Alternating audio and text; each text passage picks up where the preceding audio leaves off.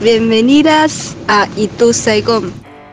Eso es, bienvenidas, bienvenidos, bienvenides a todos a esto que es Itu Saigón. Mi nombre es Tebo Lozazo y estoy en radiolaciudad.com.ar hasta las 4 de la tarde. Hoy, viernes 16 de julio, le ha tocado el nombre a los Lío, a Leonel, a Leonardo, a León, a Leo, a todos esos derivados de lío que el origen de la palabra es muy vieja, muy vieja. Parece ser que el origen de la letra, el sonido L, ya viene de león. En los jeroglíficos, así se dice, egipcios. Ahí aparecía un león, yo me lo estuve mirando y la verdad que no se parece mucho a una L, el dibujo. Así que los que establecieron esto tienen su, su tema. Esto es Itu Saigon, señores, desde el corazón del oeste, desde Ituzaingó al mundo. En el 1169265570 en ese teléfono nos pueden encontrar. También en arroba radio la ciudad ok en redes. Estamos en Instagram. Ahora pronto voy a estar haciendo unos bailes muy divertidos también en TikTok. Junto a la Loba y al Tucu vamos a hacer. Nos pueden escuchar en el Gran Juego Peronista también, los miércoles a las 14 o 15 horas, depende del humor de Juan Manuel Alarcón, a quien le agradecemos también a Seba Sanguinetti, a Diego Díaz, a Flor Barbieri y a todos y todas los que hacen esta hermosa radio en el corazón del oeste. Rock y con urbano. Así que hoy vamos a hablar de Leo, de Leonel, de Leopoldo, Leopoldo también. Así que tenemos un mix bastante heterogéneo de contenidos como siempre y de música. Por ejemplo, va a sonar Leo Mattioli y Leonard Cohen, para que se vayan agarrando, para que se vayan armando. También vamos a hablar de Leonardo da Vinci, vamos a hablar de eh, Leopoldo Lugones, vamos a hablar, por supuesto, de la historia de Scaloni referido a Leónidas. Vieron que hace poco estuvo ahí en el programa de Fantino y le pusieron un casco. Bueno, vamos a conocer la historia de Leónidas I, el rey de Esparta, con quien lo asemejan. Vamos a hablar de León Tolstoy también, de Leónidas Lamborghini y de Leonel, Leonel Messi. Escúchame, también hay otros Leos famosos. Rosenbasser, Leonardo DiCaprio, Leo Montero, Leo Rodríguez, ¿te acordás? El 10 de la selección que ganó la Copa América hace 28 años atrás. Leo Esbaraglia. Eh, ¿Qué más? ¿Qué más? ¿Qué más? No se me ocurre nada más. Si ustedes recuerdan alguno, lo dicen al 1169265570. Nosotros arrancamos el Itu Saigón de hoy con un Leo. Iba a poner a Leo Ferré, pero estuve escuchando la música de este artista francés y la verdad es que las canciones me parecieron un poco abajo para lo que yo, el espíritu que hoy estoy manejando, soleado, acá en el oeste, no sé cómo está por donde ustedes lo escuchan. También este programa seguramente lo estén escuchando en otro momento, en otro lugar, haciendo cualquier otra cosa, como mi amigo Ham desde Alemania, de Berlín, que siempre lo escucha y me hace comentarios. Te equivocaste, te equivocaste, te equivocaste. Todo lo que me equivoqué me marca, por Dios. Qué gente, ¿eh? Arrancamos, dale. Radiolaciudad.com.ar Vamos con Leonard Cohen. Arrancamos de esta manera el Itu Saigon de hoy. Dedicado a todos los Leos.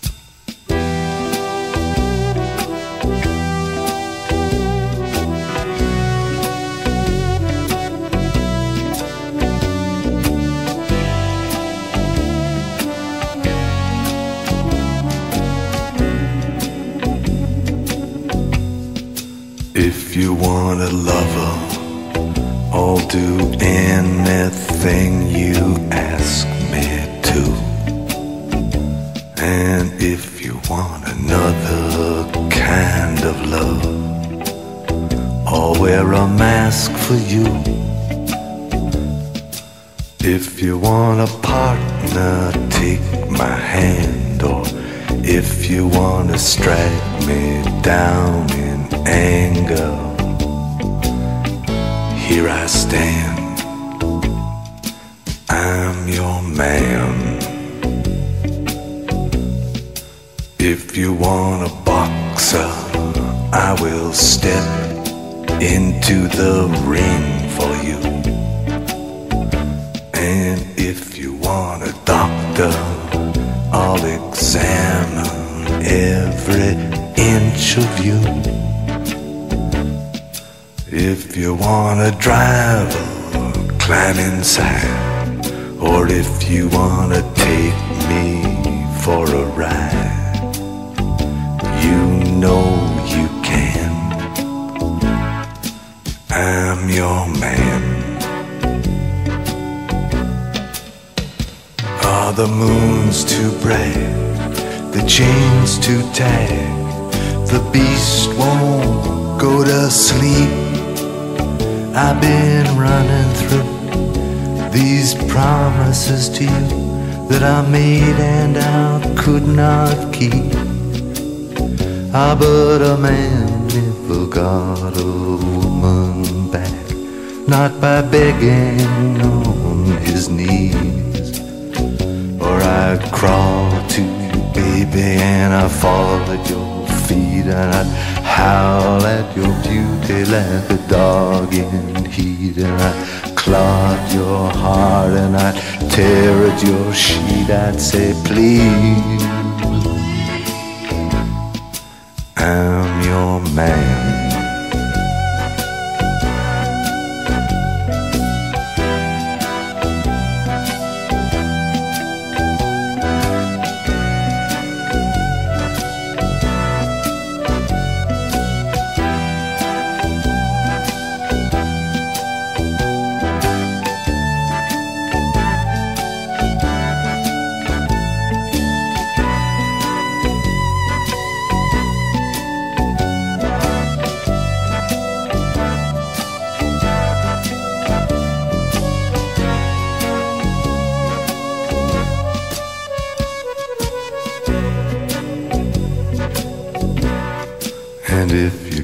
A sleeper moment on the road, I will steer for you.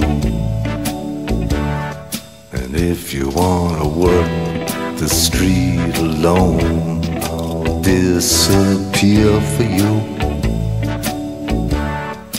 If you want a father for your child, or only wanna walk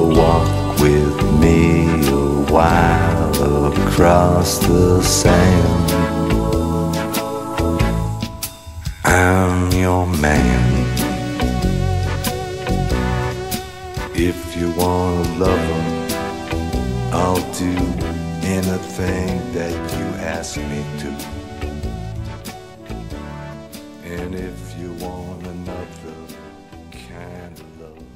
Una canción del año 1988, I'm Your Man, se llamó el disco de Leonard Cohen. Octavo disco. El regreso en un momento, cuando ya estaba medio por di- perdido después de los 70s, viene con esto y siguió volviendo y sigue siendo inmortal. Lo que suena de fondo es Baden Powell, Robert Stephenson Baden Powell, que nació en Londres, pero que tiene esa guitarra, es una especie de... No, me estoy confundiendo, vamos a decir las cosas como son. Baden Powell, Robert Baden Powell, sí es un, eh, un tipo nacido en el Reino Unido, pero el que yo estoy buscando es músico y se llama Baden Powell de Aquino. Ahí vamos mejor. Guitarrista brasilero, bossa nova, samba y este disco del 71 que se llama Guitarra Sola. Murió en el 2000, a los 63 años, muy joven. Esto nos va a estar acompañando de fondo en todas las pavadas que yo digo. Si quieren me callo un rato, escuchen.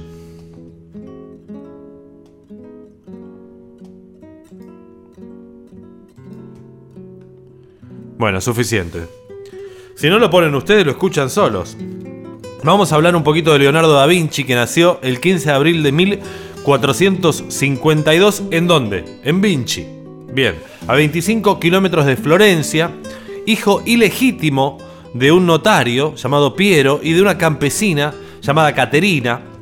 Décadas más tarde, el artista escribió que su recuerdo más viejo de la infancia era el sueño de un ave de presa que se posaba en su cuna, le abría la boca con la cola y lo golpeaba varias veces con la cola en los labios.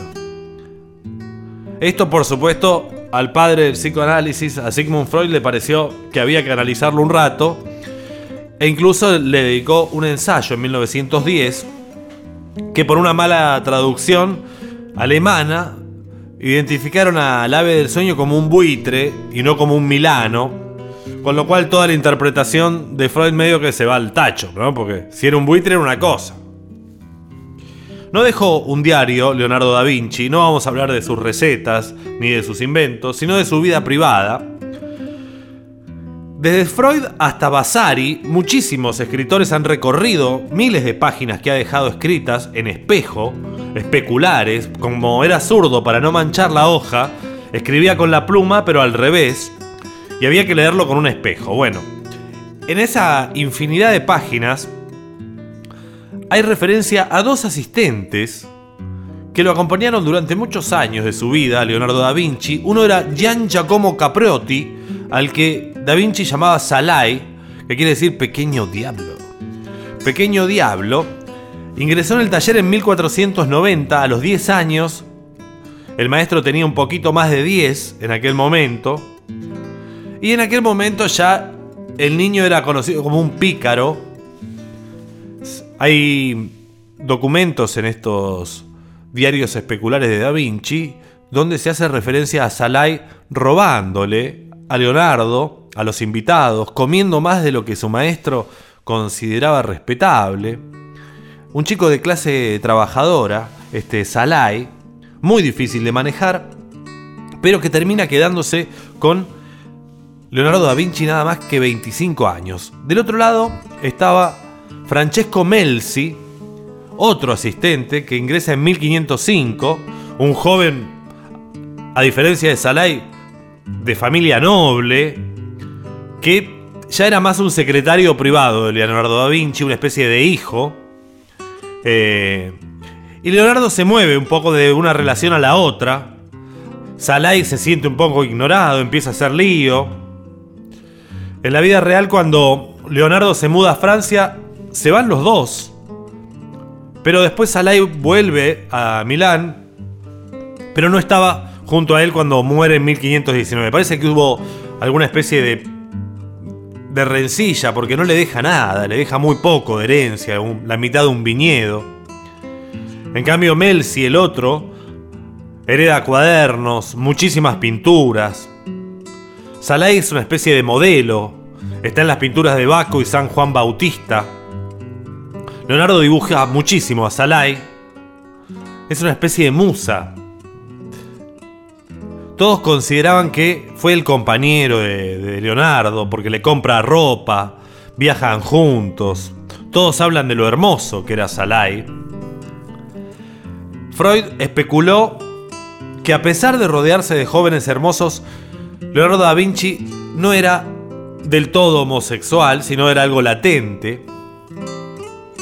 Pero una biografía de Walter Isaacson dice que Leonardo da Vinci era ilegítimo, gay, vegetariano, zurdo y muy distraído. Esa es la historia de Salai, porque parece ser que en la Firenze de aquel momento, de hecho decirle florentino a uno era decirle homosexual. Parece que era muy común esto de hombres adultos con adolescentes. Esto es Itu Saigón, señores, señoras, señoritas. Y así seguimos.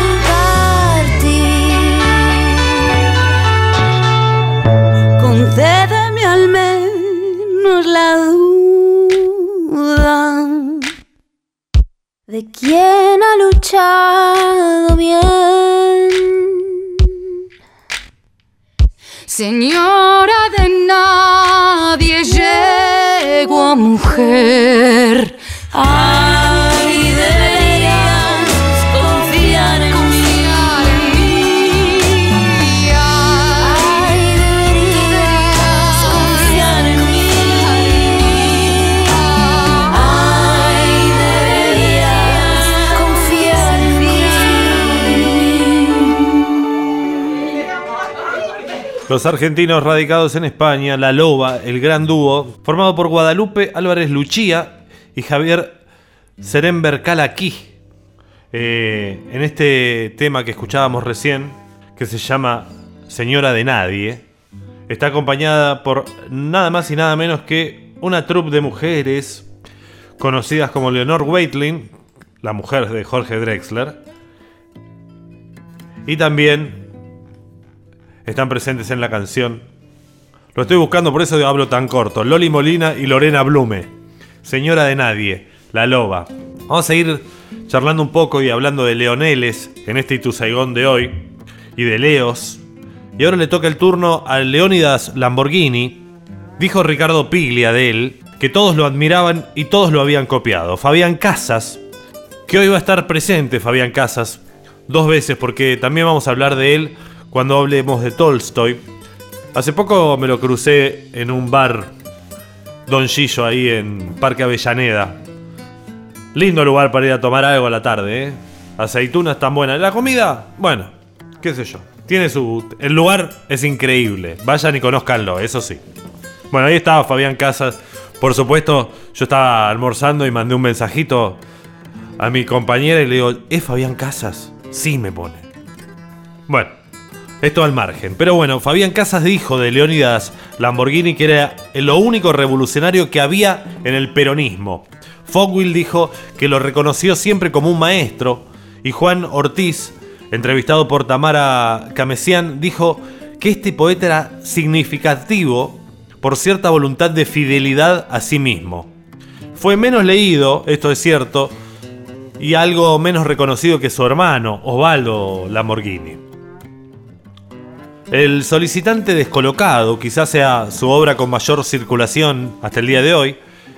Y ahí podemos leer ese largo poema llamado Las patas en la fuente. Según él, y hay varios autores que es él el que inventa la frase con las patas en la fuente, en referencia a la gran pueblada en Plaza de Mayo reclamando por el general Perón. Confeso insistente lector de la poesía gauchesca, que lo procesa, lo deforma y tiene un lugar en su poesía, ¿no? De allí derivan dos asuntos recurrentes en Leónidas Lamborghini, que son el humor y la política. Tiene una divisa personal, asumir la distorsión, asimilarla y devolverla multiplicadamente. Era conocido por hacer reversiones de cosas. Nosotros vamos a leer una de esas historias. Lamborghini supo mirar el horror desde la comicidad y su modo privilegiado de hacerlo fue la parodia. Enemigo de la perfección, de los modelos y las obras completas, decían que eran una tumba las, obras completas. Lamborghini compuso una obra, todo el tiempo se estaba reescribiendo, ¿no? Una reversión de poemas ajenos, de poemas propios, un estilo, según él, balbuceante, hecho de frases cortas, quebradas, a las que a veces le faltan partes. Y es reconocible también en el dibujo que forman las palabras en la página, en los libros, ¿no? La parodia le permitió una irreverencia frente a lo que es la literatura pesada, la realidad, porque no tiene solemnidad, y eso es lindo en él, a pesar de que nos enfrente con algo completamente solemne como es la miseria y la explotación. Epa, ¿eh? ¿Qué te pasó? Ahí está. No, estoy leyendo, che, no, es algo mío. Ahora sí vamos a leer El gallo Fané, una reescritura de la letra Esta noche me emborracho de Disépolo, que estaba publicada originalmente en Verme y 11 reescrituras de Disépolo, 1988, publicado en el 96. El gallo fané en la madrugada, visto en la madrugada por la fiera del tiempo que lo chifla. La fiera del tiempo chifla el gallo fané y lo hace ver. La belleza cascajo, teñida, la belleza chueca, la belleza dos cuartas, picoteada, cachivache. La belleza percha, descangallada, la belleza nuez bajo desecha. El gallo fané en la madrugada, chiflado por la fiera del tiempo, se ve. Un mendigo, un desplumado, un ruin, un de rodillas. El chiflido de la fiera del tiempo en la madrugada. El chiflido que hace ver que chifla. El suicidio del gallo fané, chiflado. sola.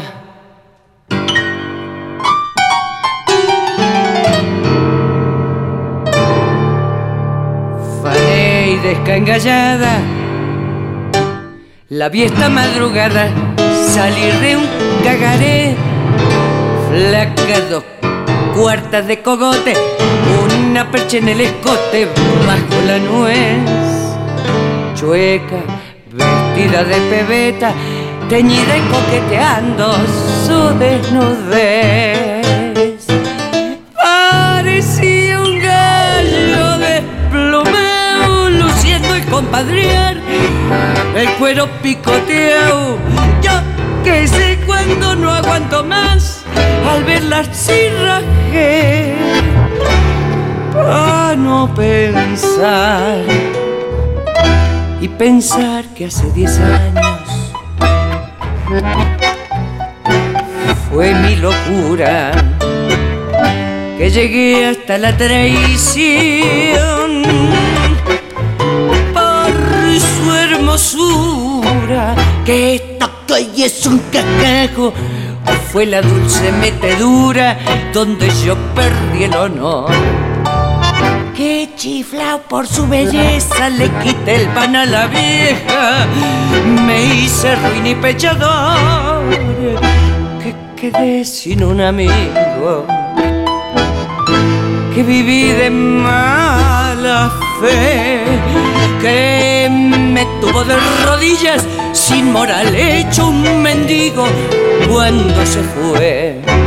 Nunca pensé que la vería en un requisque impache tan cruel como el de hoy. Miren, si no es para suicidarse que por ese cachivache sea lo que soy. Fiera venganza la del tiempo que te hace ver deshecho lo que uno amó. Este encuentro me ha hecho tanto mal que si lo pienso me termino envenenado. Esta noche me emborracho bien, me mamo bien mamao, para no pensar. En el bar de la mítica librería Gandhi, ese sótano eh, increíble donde sucedieron algunas de las cosas más hermosas, escuché por primera vez en persona al gran Leónidas leyendo una serie de poemas que en ese momento se llamaban La Ovejíada. Pero escucharlo eh, mimar con su cuerpo, con su voz ladina, porteña y ligeramente aflautada, afelpada, con esos ojitos pícaros, ¿no? De, de- roedor a punto de hacerse del queso. Leónidas desplegaba esa maquinaria única que aprendió a perfeccionar muy tempranamente, ya en los años 50, como una forma de hacer de la parodia no un sistema de cachadas, no un rebajamiento de los modelos, sino un homenaje, un canto paralelo, que eso es la parodia, no el parodos. Sola, fané, descangallada, la vi esta madrugada salir de un cabaret, flaca, dos cuartas de cogote y una percha en el escote, bajo la nuez.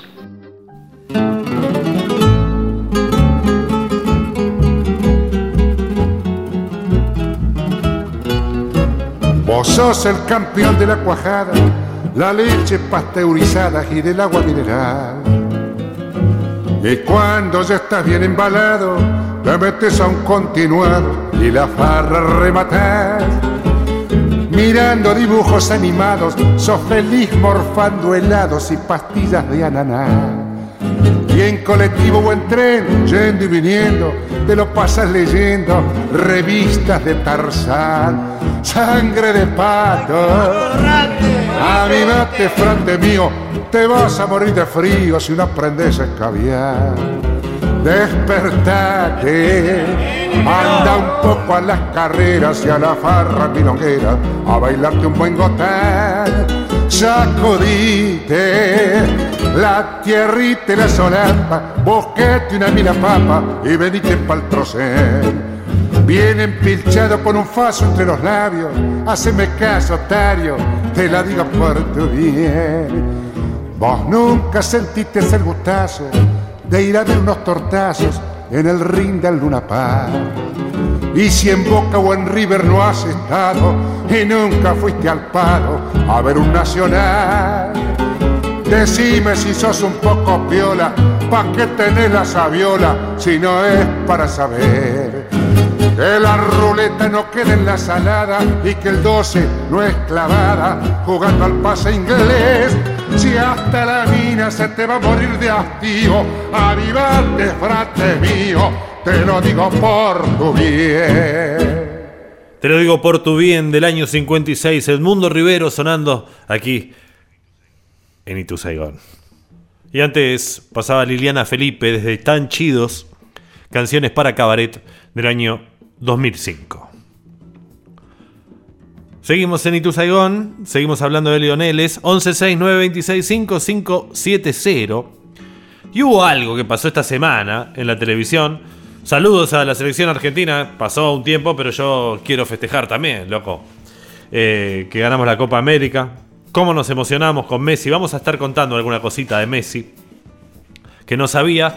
Pero Llevaron al técnico al programa de Fantino y le pusieron un cascajo en la cabeza y una espada y le decían, vos sos Leónidas, vos sos Leónidas. Pero ¿quién carajo es Leónidas en la historia? Y acá está, Leónidas era hijo de Anaxandridas, rey de Esparta, y su nombre significaba descendiente de león.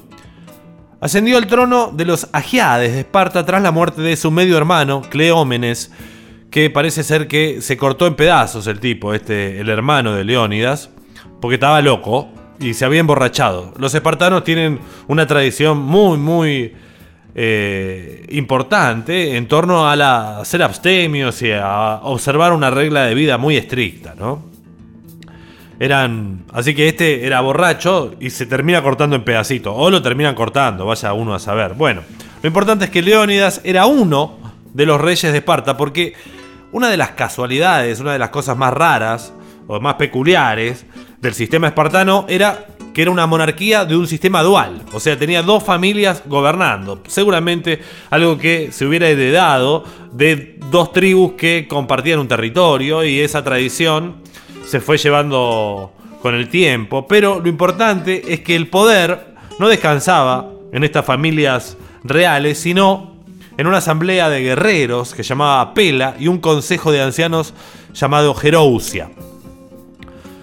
Resulta que el rey de Persa, de Persa, el rey de Persia, perdón, Jerjes ataca Grecia y Leónidas marcha al norte con un grupo escogido de 300 soldados, de ahí la película 300, todos ellos hombres con hijos, incluso ancianos, y lo pudo hacer porque él mismo ya sobrepasaba la edad militar de 60 años, y entonces el rey espartano se manda en esa misión casi suicida al norte a defender a, su país contra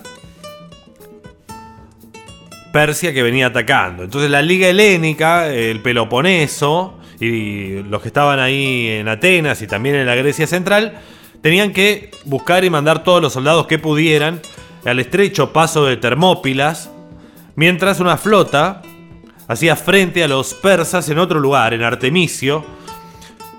Lo que no se entiende es por qué Leónidas se encuentra luchando con una fuerza tan poco numerosa, 300 tipos. Y Herodoto comenta en varias ocasiones que solamente se trataba de una avanzadilla, un ejército muy pequeño,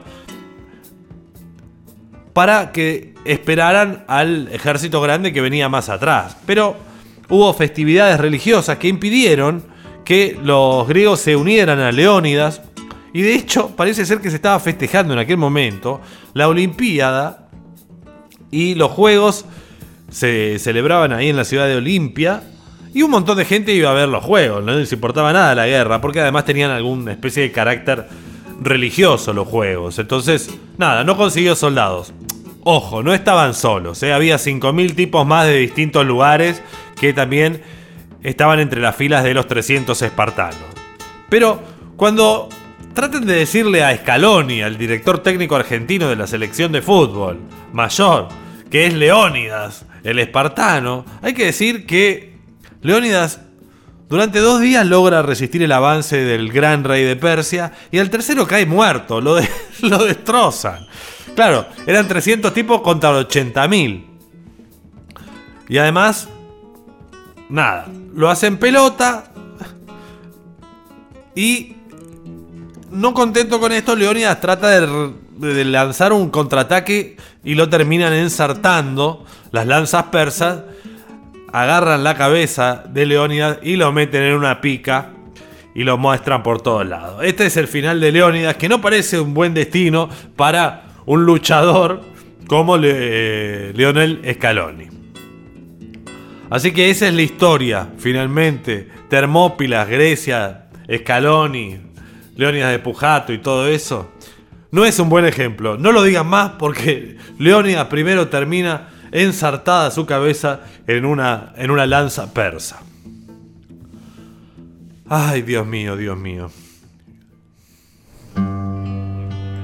Our story begins on a Sunday afternoon, just between Halfway Tree and Spanish Town, where a young boy, not yet the cock of the walk he would soon become, was lying on the grass and taking in the sweet and sensuous scent of hibiscus that languidly lilted along the summer breeze.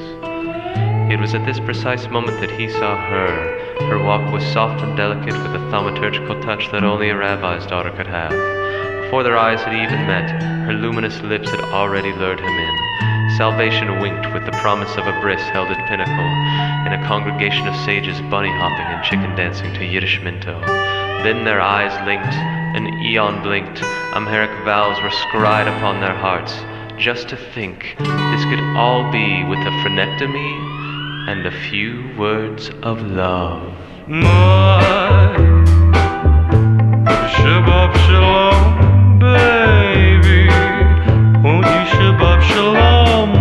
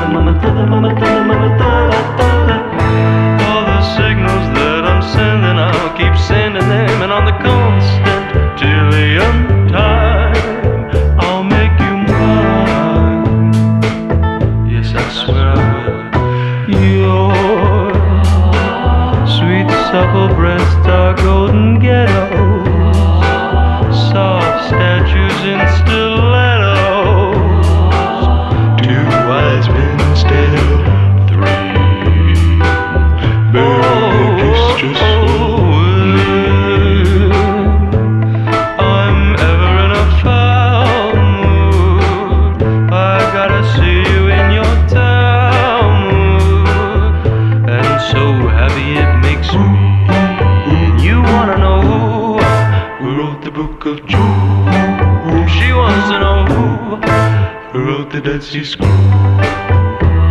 Well, I did,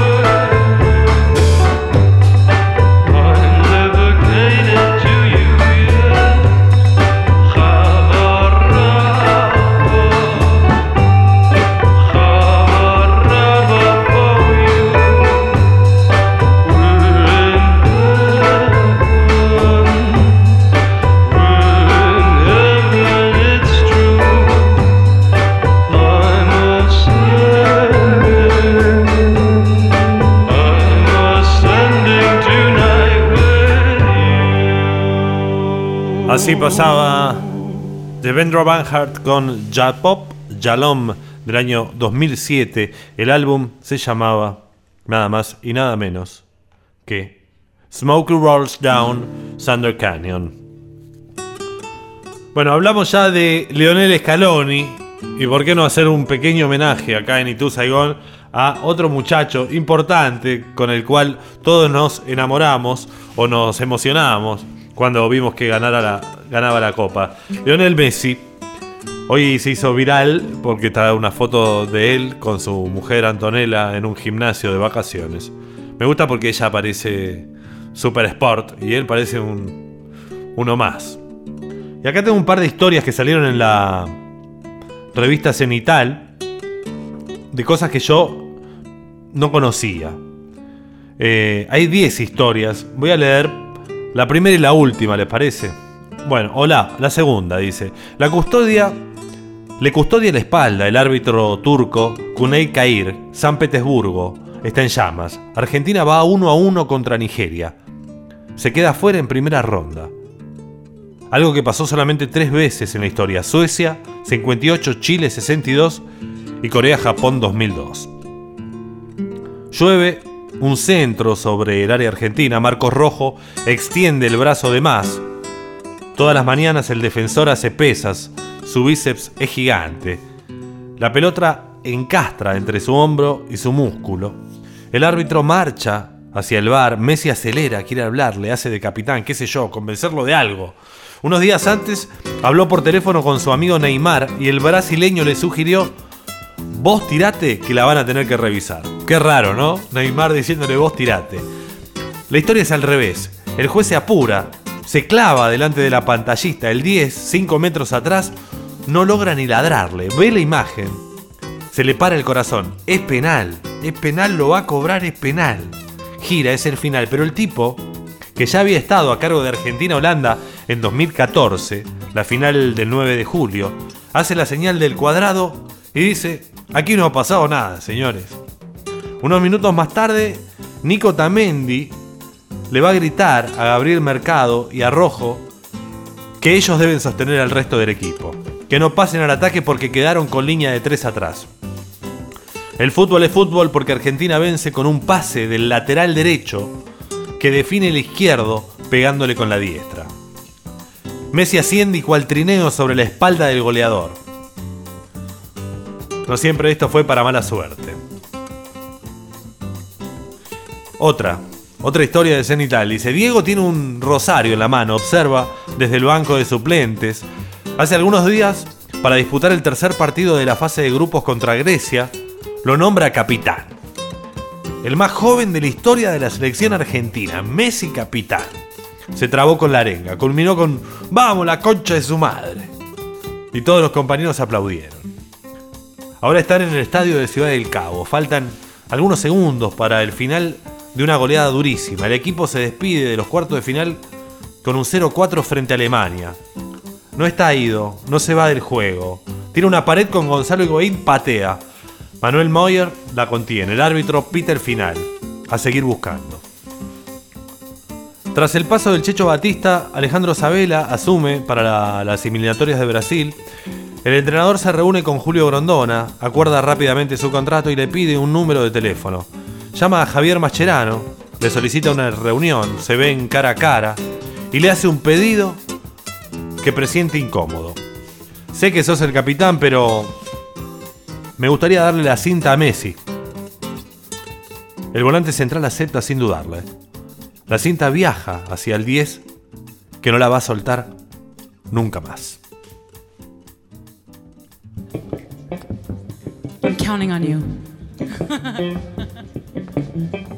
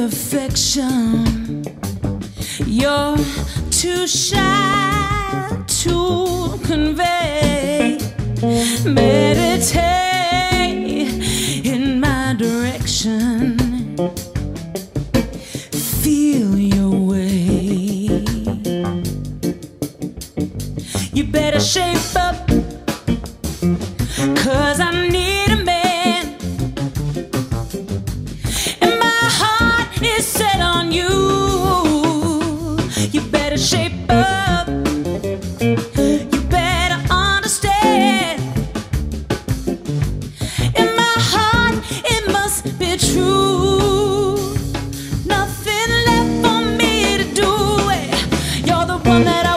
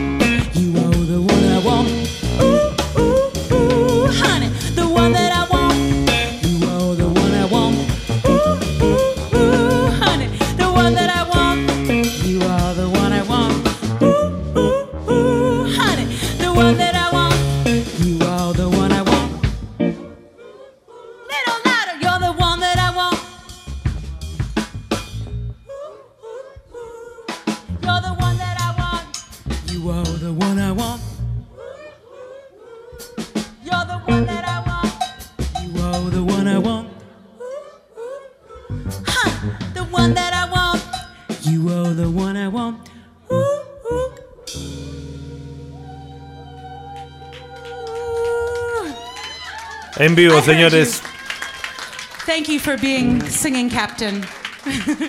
la canción de Grease, You Are the One That I Want, en este caso por Anita Goodward y su marido Charlie Hunter, guitarrista estadounidense y ella un poco inglesa, un poco yankee ya.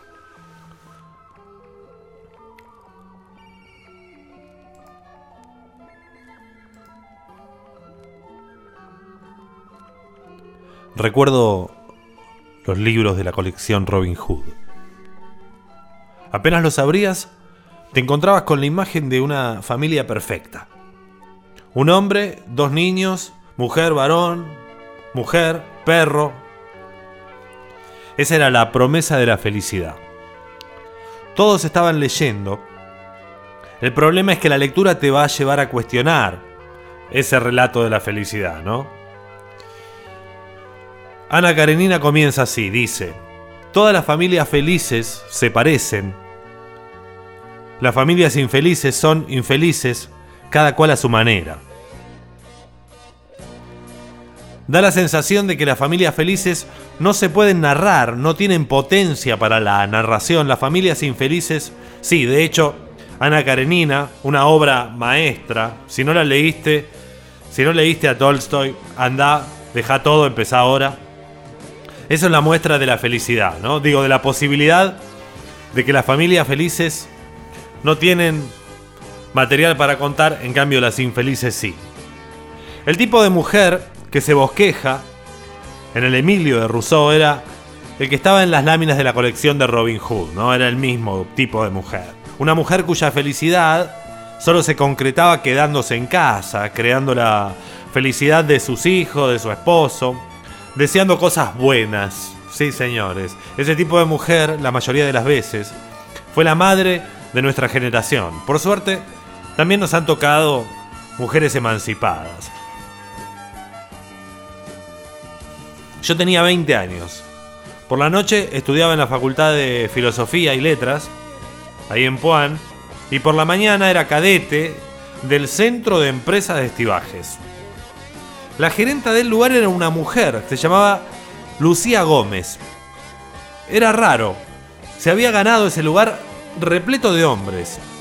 Yo me estaba por casar, me faltaban un par de semanas nada más, y le conté que había ido a la despedida de uno de los compañeros de la facultad que iban a emprender un viaje a dedo por todo Latinoamérica. Le conté que no había podido dormir por la excitación que esa despedida me había producido. Yo quería irme de viaje. Pero la promesa de felicidad de la colección de Robin Hood, ¿no? Esa imagen de la mujer y de la familia, me lo impedía. Ella me contó una historia personal que había terminado mal. La infelicidad a veces es más emancipatoria que la felicidad. Me dijo, te tenés que ir. Te doy un año de licencia sin goce de sueldo para que si te arrepentís tenés el trabajo. Te doy la plata ahora y sacás el pasaje a donde están tus compañeros. Pero lo haces ahora. Si volvés a tu casa, te van a convencer de que no viajes. Agarré la guita, saqué el pasaje y me fui. No me casé. Una tarde, durante ese viaje caminé por las calles nevadas de Humahuaca hasta la posta de correos y le mandé un telegrama a Lucy diciéndole que no iba a volver, que no necesitaba la licencia y que me liquidara el sueldo y me lo mandara a una dirección de posta restante ahí en la Quiaca donde yo iba a estar. Con suerte, si me podía subir al tren carguero de la Marina. Esa era. Ella era Lucy in the Sky with Diamonds.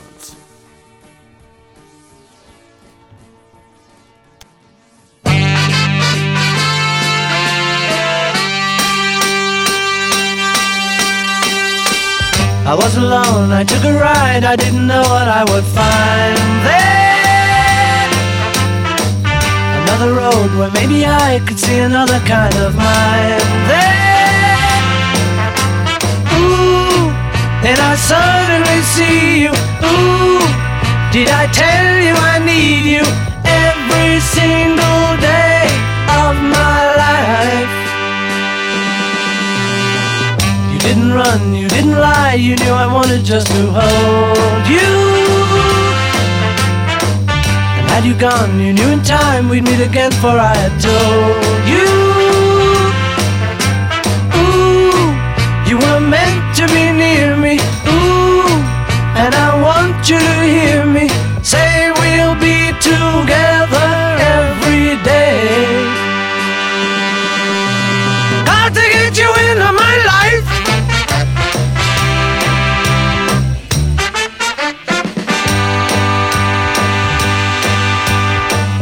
can I do? What can I be? When I'm with you, I wanna stay there.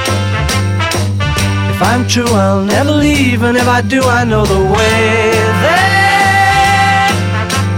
Ooh, and I suddenly see you. Ooh, did I tell you I need you every single day of my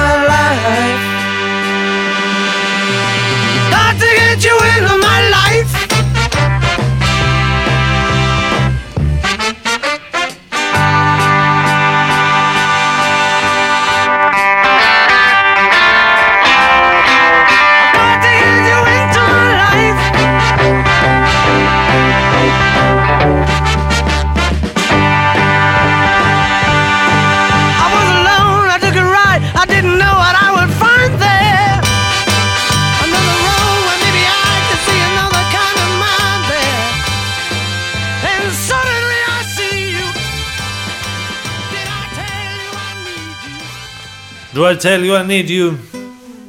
Así pasaban los Beatles desde Revolver. La canción es difícil, ¿eh? Ayer estuve tratando de pronunciarla bien y no fue fácil, ¿eh?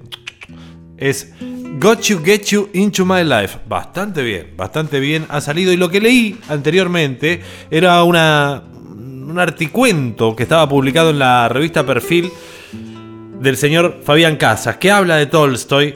De hecho, hay un libro que se llama Tolstoy y la supremacía.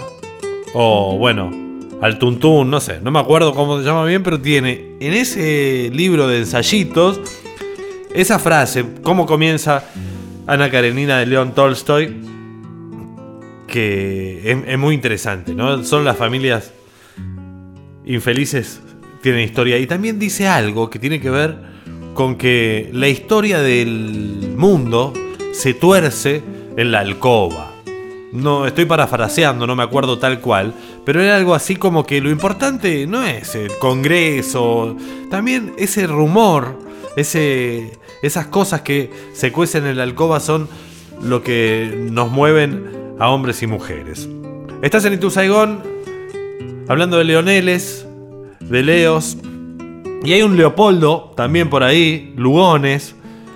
Estaba leyendo por acá que hay una película, Familia Lugones, que no la vi, pero que me interesa muchísimo, de Paula Fernández, porque la historia de Lugones, de la familia Lugones, es tremenda. Dice, eh, arranca así la nota de Horacio Bernardes en letrasuruguay.espaciolatino.com. Dice, ¿saben una cosa? Esto lo inventó mi viejo.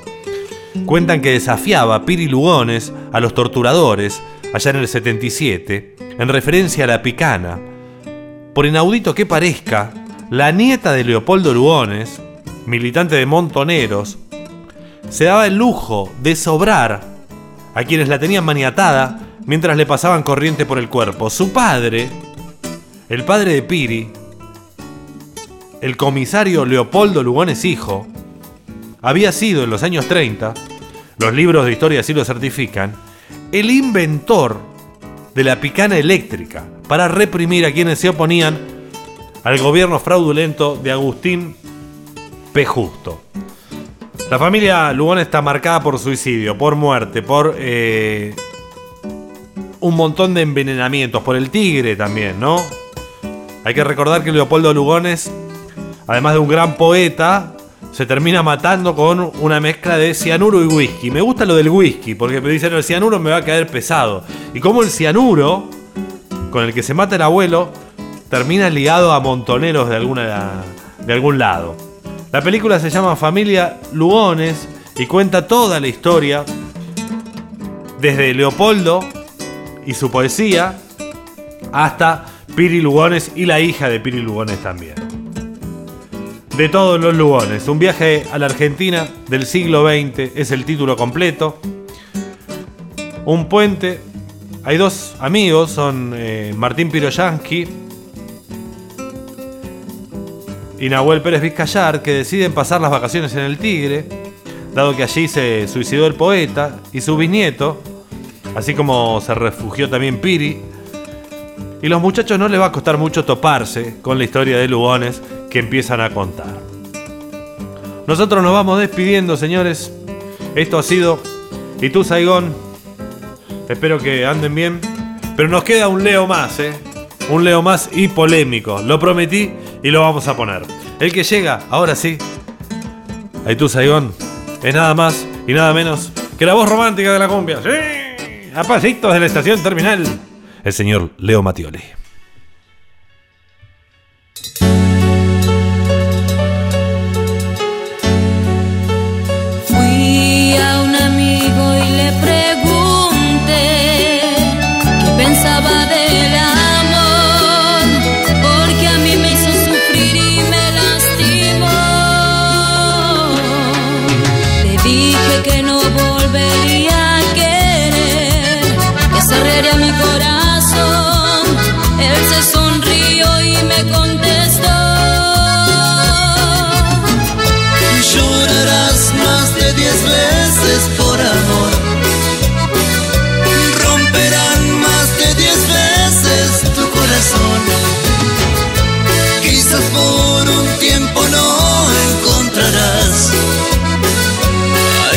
Merezca de verdad.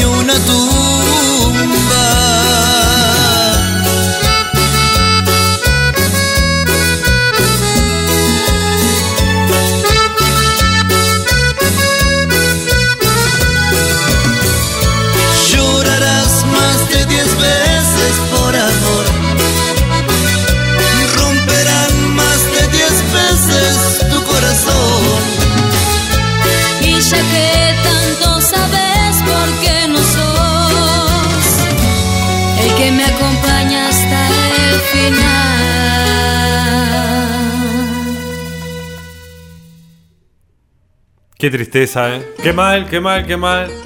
No lloren, no lloren. Hasta aquí hemos llegado, sí, sí. Mi nombre es Tebo Lozazo y el próximo viernes vamos a estar haciendo un nuevo Itu Saigón Gracias por estar del otro lado. Gracias a todos los que se comunicaron. El teléfono es el 11 6926 5570 y en redes también nos van dejando mensajitos por ahí. Tenemos arroba Radio La Ciudad, arroba Radio La Ciudad, ok. Orgullecido estoy yo también por formar parte de esta hermosa radio. Radiolaciudad.com.ar Gracias Seba Sanguinetti. Gracias Juan Manuel Alarcón.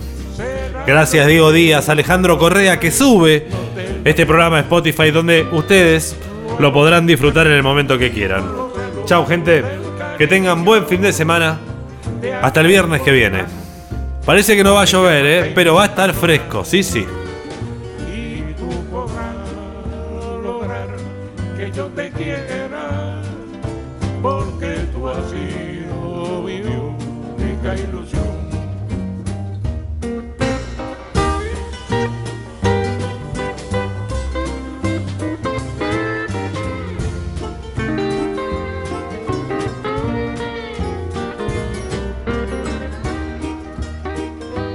Fue Y tu Saicón.